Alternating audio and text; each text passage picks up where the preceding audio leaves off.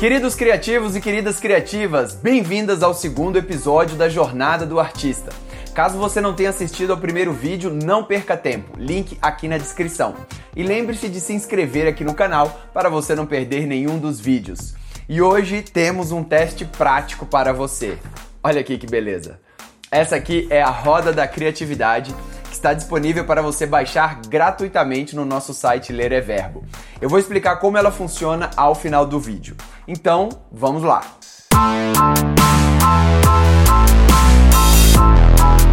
Na década de 70, a NASA pediu ao Dr. George Land que desenvolvesse um teste de criatividade a fim de ajudar a agência espacial a avaliar e contratar os engenheiros e cientistas mais criativos. O teste foi um sucesso. E aí o Dr. Land pensou: e se eu usar essa avaliação em crianças? Qual será o resultado? Bem, os resultados foram surpreendentes. Entre as crianças de 4 e 5 anos de idade, 98% foram consideradas gênios na escala do pensamento criativo. Surpreso com o resultado, o Dr. Land decidiu continuar acompanhando o mesmo grupo de crianças à medida que elas cresciam. Eles o testou novamente cinco anos depois e descobriu que apenas 30% das crianças ainda pontuavam no nível genial da escala do pensamento criativo.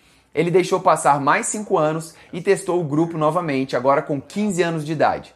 Nessa época, o número de alunos que pontuavam no nível genial havia caído para apenas 12% um declínio enorme em apenas uma década.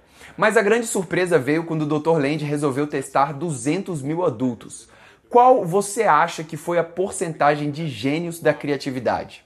Apenas 2%. Todas as empresas querem contratar pensadores inovadores, né? Pessoas criativas dispostas a mudar as coisas e fazer diferente.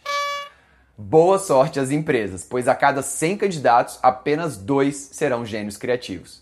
Então, o que há de errado com as crianças até atingirem a idade adulta? Por que a nossa criatividade está morrendo?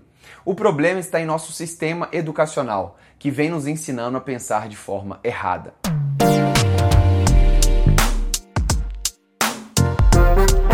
O estudo descobriu que existem dois tipos de pensamentos necessários para a inovação: o pensamento divergente e o pensamento convergente. O pensamento divergente é o que associamos à inovação. É o pensamento livre, em que as ideias incomuns e criativas são lançadas. Ideias extravagantes, completamente impossíveis, ideias que até parecem estar erradas, mas para o processo não estão. Já o pensamento convergente é quando aplicamos as ideias à realidade. O pensamento convergente, então, ele avalia, julga, rotula todas as ideias criativas e decide se as usa ou não. Só que para que a inovação ocorra, os dois tipos de pensamento são importantes, mas devem ocorrer em uma determinada ordem. O pensamento divergente deve acontecer primeiro e, em seguida, o pensamento convergente deve ser aplicado às ideias que foram geradas. Se isso puder ser feito com sucesso, temos a inovação. O que o Dr. Land descobriu é que o nosso sistema educacional nos ensina a usar os dois tipos de pensamento ao mesmo tempo e é aí que ocorre o problema. A criatividade sai perdendo quando tentamos combinar pensamento divergente e convergente em um único processo. É necessário separar os pensamentos.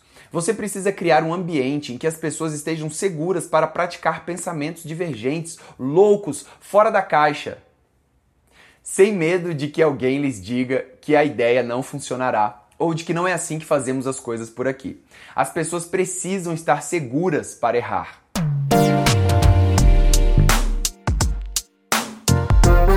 Vivemos em uma sociedade em que estar errado é o nosso maior medo. Não erre, os erros são ruins e mostram pouca atenção aos detalhes. Como então podemos criar e inovar se não nos é permitido errar? Sir Ken Robson, autor britânico, palestrante e consultor internacional em educação nas artes, em seu TED Talks as escolas matam a criatividade com mais de 18 milhões de acessos, destacou. Don't do music, you're not going to be a musician. Don't do art, you won't be an artist.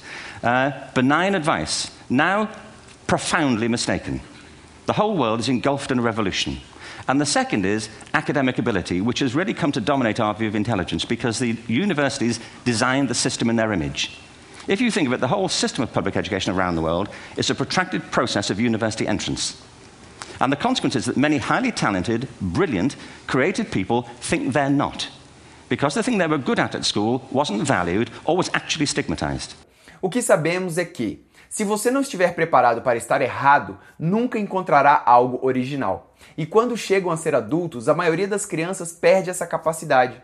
Eles ficam com medo de estar errados. E administramos nossas empresas assim, estigmatizamos erros. Mas pior ainda, perdemos nosso senso de identidade. As características que antes nos definiam como crianças, devido às nossas mentes criativas, estão há muito dormentes. Então, qual a resposta? O primeiro passo, então, em qualquer recuperação, é a admissão de um problema. Isso significa que depende de você perceber qual é o maior obstáculo ao seu pensamento criativo. E para te ajudar, eu desenvolvi esta ferramenta, a roda da criatividade, que ela ajuda a mapear onde estão seus maiores entraves neste tipo de pensamento. Ela é dividida em três grandes áreas. Esta área aqui é a área do propósito ou emoção, esta área aqui é a área pessoal ou razão, e esta área aqui embaixo é a área da comunidade. Na área propósito temos identidade, abundância, força e fé. Na área pessoal temos segurança, integridade, autoproteção e autonomia.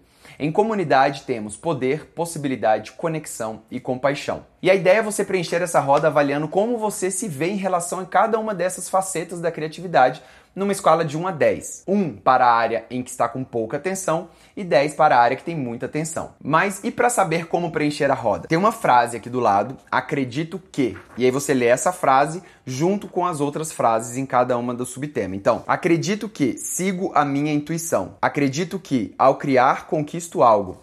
Acredito que posso ser diferente ou acredito que minhas criações têm significado. Então, você faz a roda da criatividade agora e vê como estão as suas avaliações, e ao final do curso você faz a roda novamente. Se alguma área ainda estiver precisando de mais atenção, você volta naquela aula e refaz os exercícios escolhendo outros três dos 10 que eu propus lá. Então é assim que funciona o curso. É, a cada semana você tem três exercícios que você tem que fazer durante a semana, que são exercícios práticos muito legais, que realmente desenvolvem a sua criatividade. E ao final do curso, se você ainda sentiu necessidade de desenvolver mais alguma área, você volta e refaz os outros exercícios. E eu sugiro o seguinte: você escolher os exercícios que você tem mais dificuldade em fazer. Bem, como vocês sabem, a jornada virou um curso completo sobre criatividade na Udemy.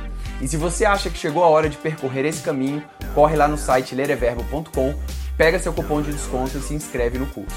E para quem deseja mais conteúdo gratuito sobre criar e inovar, basta acompanhar o canal pelo YouTube ou podcast, porque teremos ainda mais vídeos no mês da criação. E vamos com tudo, porque somos artistas. Um grande abraço, boa sorte e até a próxima. Valeu!